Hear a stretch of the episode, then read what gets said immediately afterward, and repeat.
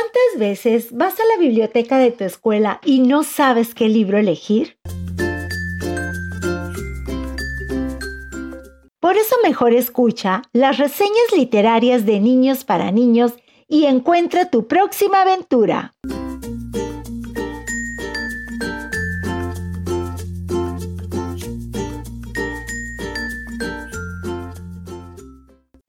Hola, soy Nicolás Pérez de Quinto B y te voy a contar la, la, reseña de la peor señora del mundo. ¿Cuál será la consecuencia de la peor señora del mundo?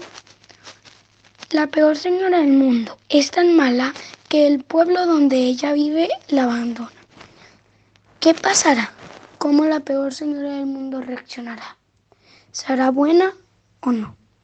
¿Le importará ¿Quieres saberlo? Te invito a que leas este libro llamado La peor señora del mundo, hecho por Francisco Hinojosa. Francisco Hinojosa nació el 28 de febrero de 1954 en Ciudad de México. Sus primeros libros fueron A golpe de calcetín en 1982, cuando los ratones se daban la gran vida en 1986, Anabil y, Melquidades en 1991, Una semana de Lugano en Lugano. En 1992, La peor señora del mundo en 1992.